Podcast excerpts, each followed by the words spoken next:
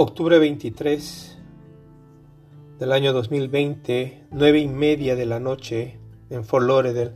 Ha estado lloviendo mucho, mucho estos días. Hoy no ha llovido. Hoy 23 no llovió, pero ayer y anteayer ha llovido el día completo. Y unas lluvias largas, porque normalmente las lluvias aquí en Miami son cortas, quizás bastantes, pero cortas minutitos. Estas han durado todo el día. So, estos días han sido días lluviosos. Bueno, eh, ¿cuál es la prueba de que el pecado existe? Porque hace, hace un tiempo atrás estaba hablando con alguien y en la conversación eh, dije, eh, estaba explicándole y dije la palabra pecado entonces cuando dije pecado, porque él me preguntaba acerca de algunas cosas que se ven hoy en día, eh, me preguntaba si eso es correcto. Entonces yo le decía que para Dios eso es pecado. Entonces vi en su rostro que no le gustó esa palabra pecado. Porque a la gente en realidad no le gusta decir que estás cometiendo un pecado. Porque ellos saben que meterse con un pecado que Dios considera pecado es, algo más serio. Entonces ellos simplemente entran ya, se, e, entran ya defendiéndose. Entonces si la palabra pecado no les gusta a ellos escucharla, les cambia, ¿no? Pero eh, simplemente es porque la muerte es la prueba de que existe el pecado, porque el pecar te conlleva a morir. Y si no nos damos cuenta, nosotros todos los días pecamos y todos los días nos envejecemos, o sea, todos los días nos acercamos más a la muerte. Ciertamente en cualquier momento antes de que llegues a la vejez tú puedes morir, pero la característica de la muerte es la vejez. En lo que envejecemos nos damos cuenta que nos estamos muriendo, inclusive si morimos en un accidente. Si tú mueres en un accidente quiere decir que así mismo es tu cuerpo débil, al punto que te choca un carro, te atropella un carro y te destroza totalmente. Cuando en realidad, si, fuera que no pecáramos, nuestro cuerpo no moriría nunca. Entonces, que nos atropelle un carro no pasaría absolutamente nada. Más daño se haría el carro que nuestro cuerpo. Pero la prueba de que una enfermedad o una bacteria pequeñita, invisible al ojo humano, se pueda, se pueda meter en tu cuerpo y matarte, Significa que así de débil somos los humanos. Eso es lo que ha causado el pecado. El pecado es lo que nos ha hecho débil, débiles al punto que nos envejecemos, que nos enfermamos, nuestros riñones se dañan, los dientes se nos dañan, nuestro pelo se cae, nuestra piel comienza a arrugarse. Entonces, esa es la prueba de que existe el pecado, porque estamos muriéndonos, día a día nos morimos. ¿sí? Entonces, si tú dejas de pecar, automáticamente dejarías de envejecer. Entonces, tú dices que tú no eres pecador, entonces ¿por qué continúas hacia la muerte? ¿Por qué continúas envejeciendo y poniéndote feo y enfermándote? Porque la vejez es fea, es triste, fea y sola.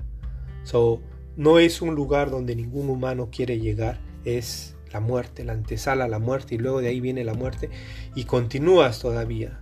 Tu, tu cuerpo continúa deshaciéndose hasta que se convierte polvo y ese polvo comienza así a traspasar la tela, traspasa el cajón de muerte y sigue yendo hacia abajo y es doloroso. So, cuando tú cuando el muerto está en un cajón de muerto, por supuesto, él todavía está escuchando todo lo que está pasando alrededor, pero se va haciendo menos aguda esa voz. ¿Por qué? Porque se va hundiendo más, su alma va cayendo más hacia hacia abajo y hacia abajo. ¿Sí? Entonces, hay un espíritu que se llama el Espíritu Santo que viene y te, y te, te vuelve a rehacer así como hemos visto en las películas cuando retroceden una escena y esa escena parece como que digamos que alguien se tire a la piscina y si la, retroceden parece que está saltando de la piscina. entonces igualito de esa forma el Espíritu Santo vuelve y te rehace desde abajo, te vuelve y te rehace llega nuevamente, todo ese polvo lo vuelve a juntar, como quien hace, como el alfarero, ¿no? que agarra barro, le echa agua y lo combina igualito, vuelve y junta todo ese barro, toda esa tierra que tu cuerpo ha sido chupado por la misma tierra, recoge todo eso, vuelve y te forma nuevamente, tómalo, y te forma con un cuerpo divino, o sea, vuelves a ser hombre y de hombre te sigues formando, o sea, como que todo lo que te ha ido muriendo durante todos estos años se va nuevamente reincorporando a tu cuerpo. Y como nosotros éramos, o sea, el ser humano éramos divinos, porque cuando Dios nos hizo, nos hizo a su imagen y a su semejanza, entonces continuamos nosotros rehaciéndonos hasta llegar a ser a la imagen de Dios. Entonces, esa es la transformación del cuerpo.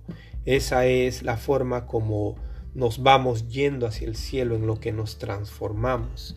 ¿no? Porque en, tu cuerpo empieza a transformarse al punto de que no solamente camina, sino también puede volar.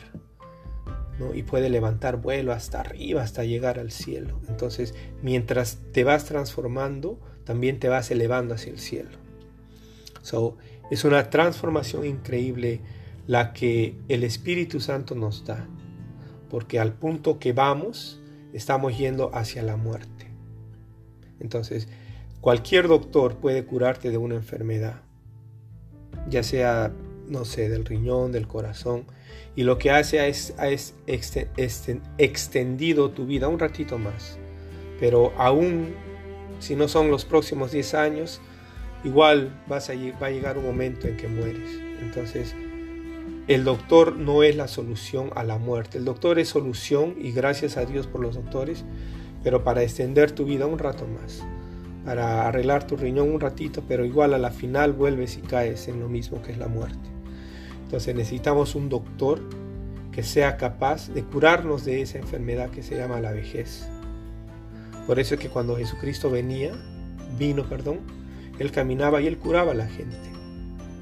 No solamente los enfermos que eran sanados, sino gente, por ejemplo, ciegos de nacimiento volvían a ser, no volvían, porque si fueron de nacimiento es que nunca vieron, pero veían por primera vez. Los que no tenían piernas les salían piernas nuevamente. Si no tenías brazo, te salía un brazo nuevo nuevamente. ¿Mm? Si eras sordo, ¡pum! Si estabas endemoniado y loquito, ¡bum! Te salvaba Dios de todo eso. Mientras caminaba Jesucristo hacía eso. Porque el espíritu que él traía, traía era un espíritu del cielo. ¿no? no era un espíritu de aquí, de la tierra, sino un espíritu del cielo. Y lo que, lo que el espíritu hacía era infundir vida. Entonces, quien lo tocaba, ¡bum! vivía. Ya dejaba de estar enfermo. Entonces, Creer tú, tener fe en que existe en realidad un ser así de poderoso que tú lo puedes tocar o puedes creer en él y ser sano de tu enfermedad, sano de, sano de la vejez, sano de morir. O sea, la muerte se va. La única forma es mediante Jesucristo. La muerte es el último enemigo que Jesucristo derriba.